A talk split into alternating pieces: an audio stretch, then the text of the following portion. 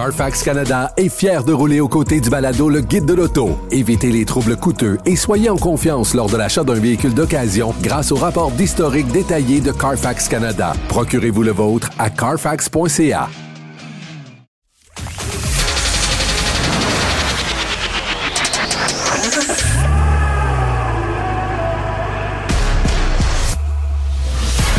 Actualité automobile. Faites le plein. Un parcours bien contrôlé. C'est le guide de l'auto. La référence depuis 1967.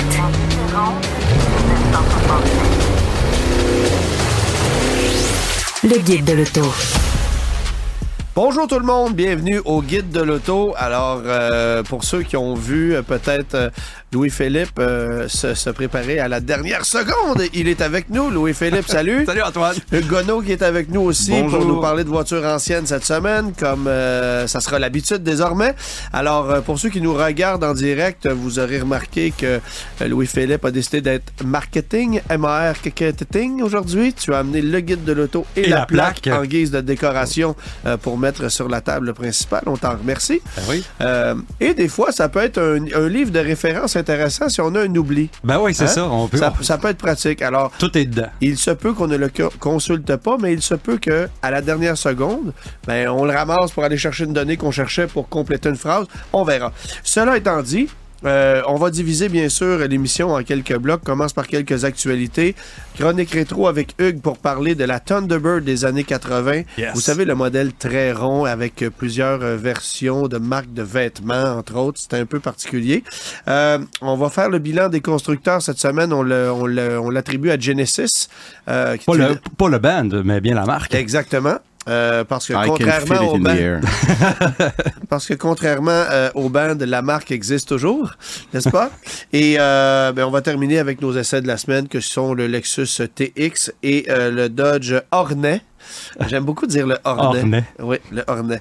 On commence, euh, écoute, euh, actualité qui en est une, mais qui en même temps euh, a, a- a le complément de, de pouvoir être agrémenté par Louis-Philippe qui est allé voir et découvrir ce véhicule-là. C'est le nouveau Equinox 2025 qui a été présenté cette semaine. Et je ne parle pas, bien sûr, de la version électrique, Électrique, ben non. mais de la version À gaz. euh, à gaz ou à essence ou le véhicule qui rivalise avec les CRV RAV4 CX5, euh, nommez-les tous. Ben oui. Alors, tu as, aperçu ça. C'est un véhicule différent du véhicule électrique, ça n'a rien à voir. là. Ça n'a rien à voir. Non, Euh, on lui a donné un look. Tu sais que le, le 2024, cette génération-là, a un look plutôt arrondi. On lui a donné un look plus camion, comme on fait chez GM, mais un petit peu partout également. Ouais. Euh, tu sais, la gamme là, chez Chevrolet, c'est gros. Là. Trax, euh, Trailblazer, Equinox, Blazer. Ben, beaucoup de monde se trompe entre le Blazer et l'Equinox, pense que l'un est plus gros que l'autre. Par exemple, que le Blazer est plus petit et l'Equinox est plus gros, et c'est l'inverse. Ensuite, Traverse, euh, bon, on nommera pas les Taos Suburban, c'est d'autres, c'est euh, une autre classe, mais Mais tu les as quand même nommés. Là? Mais, on les nommera pas, mais on les nomme pareil. Mais euh, c'est euh, de tout pour tout le monde pour Ouais. essayer d'aller chercher tous les budgets. Euh, le Equinox est de retour, comme je disais, un petit peu plus large, 2,5 pouces qu'on dit chez Chevrolet. Un véhicule qui euh, est offert en trois versions. Maintenant, euh, LT, RS et Active. Active, c'est la nouvelle version euh, avec des éléments axés un petit peu plus sur l'aventure, entre guillemets. Ouais, on parle ouais. d'esthétique, là, strictement. Euh, on a enlevé la, la, la, la déclinaison LS euh, cette année, qui n'est pas là. Fait qu'on commence à LT. Euh, ben, comme, comme font les, les concurrents, c'est-à-dire que les versions de base sont retirées du marché Ben oui. parce qu'on veut niveler un peu vers le haut. En même temps, dans ce marché-là, c'est un marché de, de, de masse. Et Chevrolet, contre toute attente, a décidé d'amener un véhicule d'entrée de gamme euh, avec la version LT, mais disponible en deux roues motrices. Ben oui, c'est la seule qui est disponible au Canada en deux roues motrices. Les RS et Active sont à- avec le rouage intégral. Ouais. Euh, on a gardé le moteur, le 4 cylindres 1.5 litres. C'est bien d'avoir un moteur, ça aide, ça. on a gardé le même moteur, ouais, j'espère. Mais par contre, on a changé les transmissions. La transmission à 6 vitesses qui débarque. Euh, les, les, les modèles à, à, à roue motrice avant vont être avec une CVT. Et euh, les modèles à rouage intégral vont être avec une nouvelle 8 vitesses. Alors ça, c'est une CVT. J'ai pas l'impression qu'on va en vendre énormément. Euh, en fait, chez nous au Canada, ça prend des véhicules euh, peut-être un peu plus accessible. Alors, ça sera peut-être la formule, mais évidemment qu'on va vendre davantage de quatre roues motrices. Ouais. Mais à la vue de ce produit-là, euh, ça me donne l'impression que Chevrolet va être mieux armé pour rivaliser avec, avec les, les, les meneurs du segment. Et il y en a plusieurs meneurs. Là. Le RAV4 qui est bon premier, CRV C'est deuxième. très compétitif, là. Mais après ça, tu sais, au même niveau, tu as du CX5, du Nissan Rogue, euh, euh, bon, euh, Kia Sportage, Hyundai Tucson. Il y a énormément de compétition. Ouais. Euh, Ford Escape, Ford Bronco Sport, ça rentre aussi là-dedans. Euh, et moi, ce que j'ai hâte de voir, en fait, la première chose que je me suis dit en voyant ce Equinox-là, j'ai hâte de voir le GMC Terrain. Parce que lui, est, il va être en- encore un petit peu plus musclé au niveau du look Parce que c'est GMC. va quand même garder le 1.5, puis semble pas qu'on ait d'idée pour amener le 2 litres. hein. Mm. On Alors ça, c'est peut-être un, un peu dommage, mais quand même, Ouais. on, on va avoir quelque chose de, de- de pas mal plus intéressant à offrir que ce qu'on propose actuellement, parce qu'on est en queue de peloton. Ben, c'est ça. Puis, euh, bon, ben, l'intérieur, évidemment, on a opté pour des plus gros écrans. Euh, deux écrans, l'in- l'instrumentation. Surprise! Ouais. O- 11 pouces pour l'instrumentation, 11.3 pouces pour le système d'infodivertissement qui est axé vers le conducteur.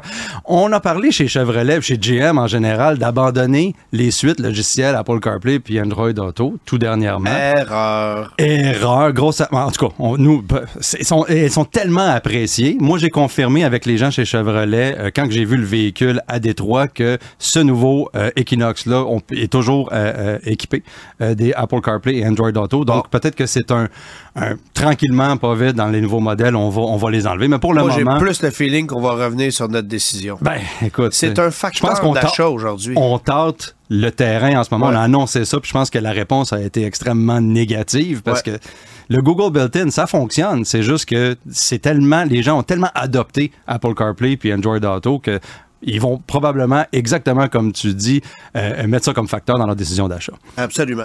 Euh, autre euh, produit qui a été dévoilé, c'est l'évolution de la GTI, de, de la GTI de huitième génération, 8.5 en fait, parce qu'il y a des petits changements qui ont été apportés là-dessus. Oui.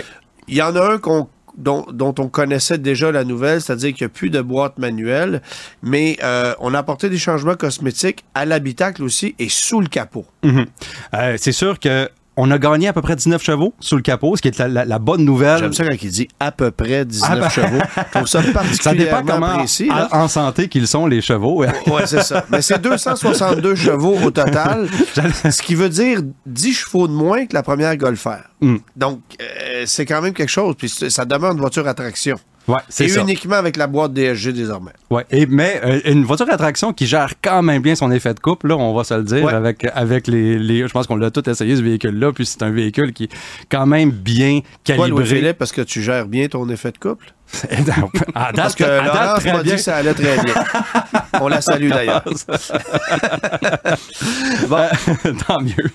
Euh, ben, écoute, dans la GTI, c'est les écrans qui étaient le gros problème dans cette génération-là, je pense, hein, quand on a Ouais. la première fois qu'on a embarqué dans ce véhicule-là. Pour être propriétaire d'une Golf R, je te le confirme. Écran et plastique. C'était Ouais. le, c'était le- le Ouais, plus gros problème. Là, on enlève la manuelle. On se demande, on va-tu enlever les, les, les, euh, les sièges carrelés la prochaine fois dans la GTI parce Ouais. qu'on nous enlève pas mal tout.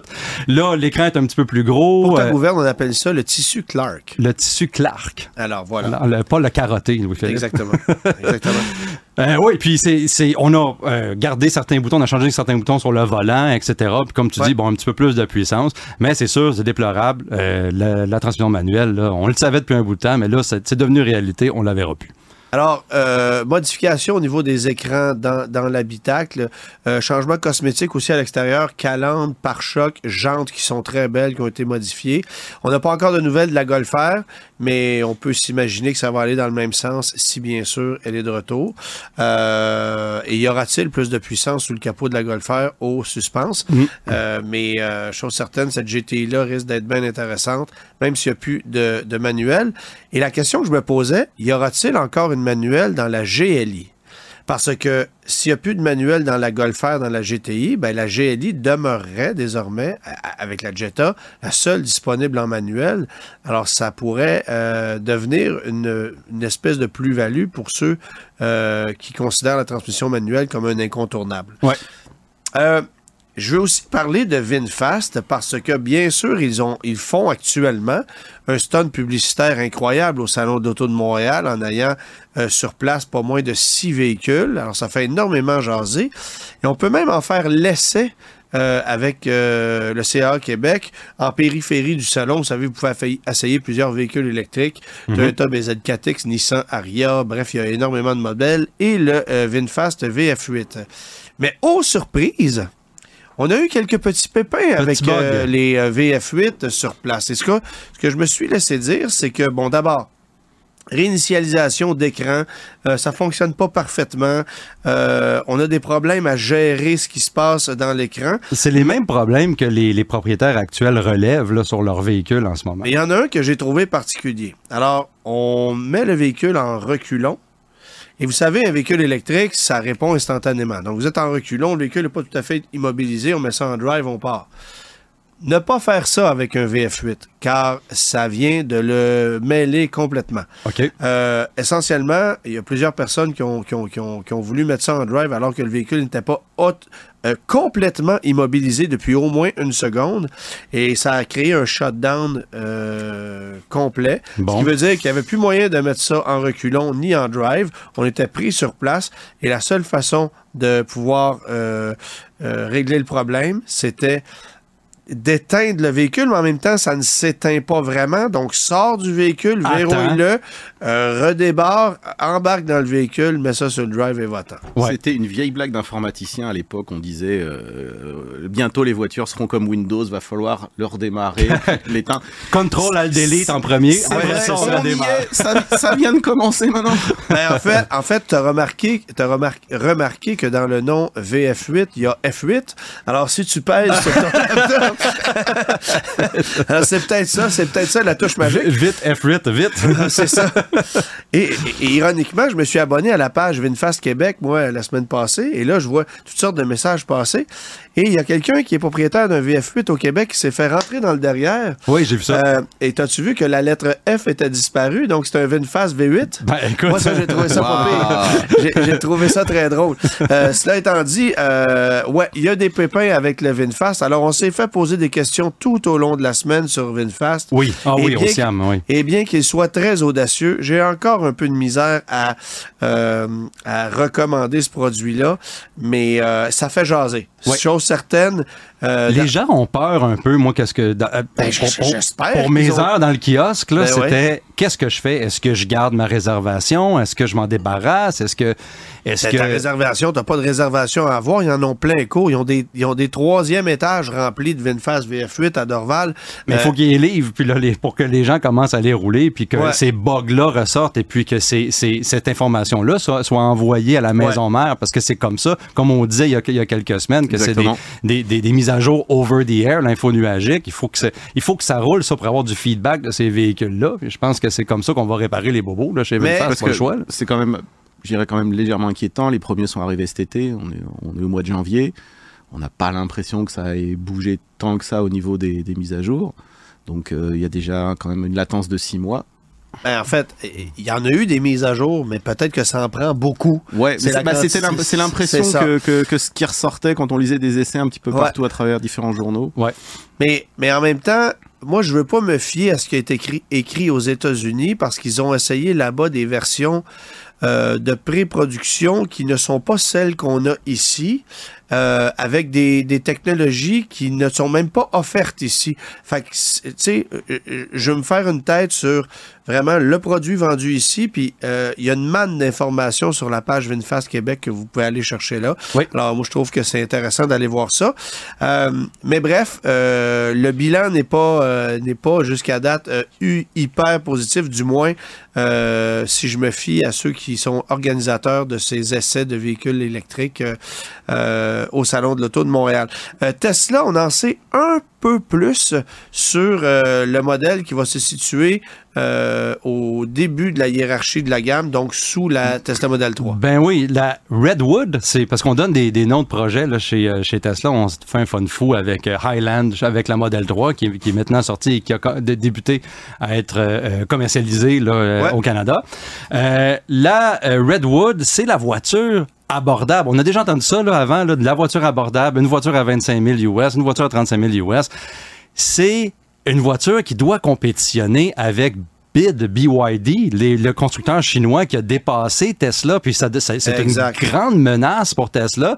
Et puis, euh, cette voiture-là doit rentrer le marché, doit arriver pour être capable de sauver un peu euh, la donne et donner la confiance aux investisseurs parce que c'est tellement spéculatif souvent chez Tesla. Il faut lancer un nouveau produit à chaque fois. Les, les, les Cybertrucks vont être très dispendieux à assembler. Ceux qui sont livrés maintenant, c'est ceux à 100 000 et plus. Mais là, il faut commencer également à livrer ceux qui sont de base, entre guillemets. Donc, c'est c'est difficile.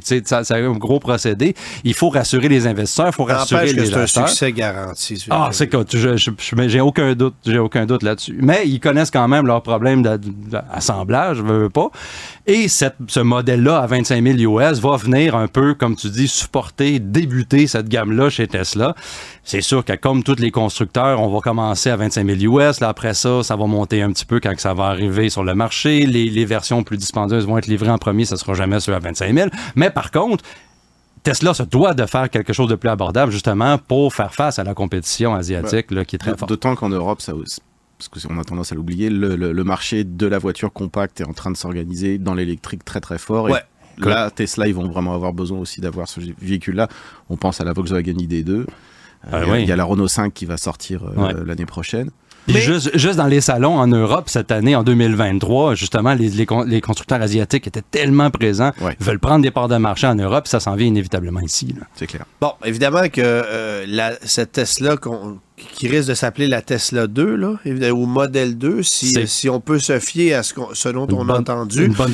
Euh, ça pourrait aussi rivaliser avec la future Chevrolet Bolt, euh, des produits comme ça. Mais on sait que ça ne sera pas une berline, mais ça va être une espèce de multi-segment là, Hmm. qui, moi, euh, me donne l'impression d'un format qui pourrait ressembler au VinFast VF6 qu'on a vu. Hmm. Alors, Hmm. peut-être un, un Chevrolet Bolt EUV un peu pimpé en termes de format. là. Pensez à quelque chose comme ça. Oui. Ça sera aussi le cas de la prochaine Nissan Leaf, qui va être catégorisée euh, comme un multisegment et non plus comme une Comme voiture. une. Alors, euh, c'est certain que ça sera la formule à adopter pour des véhicules électriques, entre gros guillemets d'entrée de gamme euh, dans l'industrie automobile. Ouais. Euh, de son côté, Ford, devrais-je dire fidèle à ses habitudes, rappelle quelques unités avec des petits problèmes pour le- l'Explorer. Moi, ça me rappelle euh, un, un certain... euh, en fait, c'est un problème un peu moins grave que ce qu'on avait connu avec les Explorers au début des années 90, avec l'histoire des pneus Firestone, Ah oui. mais c'est quand même 2 millions de Ford Explorer. Oui, c'est pas un gros problème en tant que tel, comme tu l'as mentionné. C'est pas le même type de problème. Par contre, on a euh, des, euh, des, des pièces du véhicule, des pièces cosmétiques du véhicule qui peuvent se détacher pendant que le véhicule roule sur la route. C'est un rappel qui n'a pas causé d'accident encore selon, selon les autorités, mais c'est quelque chose qui est, qui est euh, essentiel à faire parce que, veux pas, si tu reçois une- un, un morceau de plastique dans le pare-brise sur l'autoroute qui vient d'un Explorer, ben, ça peut causer des problèmes. Maison. Alors, euh, alors c'est des, c'est des C'est modèles moins pire qu'un capot, remarque. c'est moins que, ou un gros morceau de glace là, qu'on Ouais, qu'on ouais, voit aujourd'hui de- des c'est fois. ça. Non. Euh, 2011 à 2019, euh, c'est les, euh, c'est les modèles qui sont touchés par ce rappel-là. Et puis, bon, mais évidemment, c'est 2 millions de véhicules, comme tu le, tu le dis. C'est, c'est, c'est quand même assez. En 2011, considérable. on s'entend-tu que la moulure peut se détacher parce qu'il y a des trous en dessous de la moulure, là? Tu sais, la corrosion chez Ford, ça date pas d'hier. Fait que si la moulure tient plus parce qu'il n'y a plus de métal en dessous, ça aussi, ça se peut. C'est- ça se peut également. Bon, fait que. Mais puis j'aime ça parce qu'on rappelle des véhicules tellement vieux qui sont même plus sur la route. Fait que c'est un bon truc. Tu t'es rappelles tellement tard que tu es certain de pas faire la job. On a fait ça chez Jeep récemment. On a rappelé des, des Grand Cherokee 2005. Euh, il n'existe plus, ces véhicules-là. Ils sont, sont partis. Enfin, bref. Alors, euh, si vous êtes propriétaire d'un Explorer 2011 à 2019, euh, ça se peut que vous receviez une lettre euh, si vous avez encore toutes vos, vos moulures, bien sûr. Sinon, ben, ça ne vous concerne pas. C'est ça.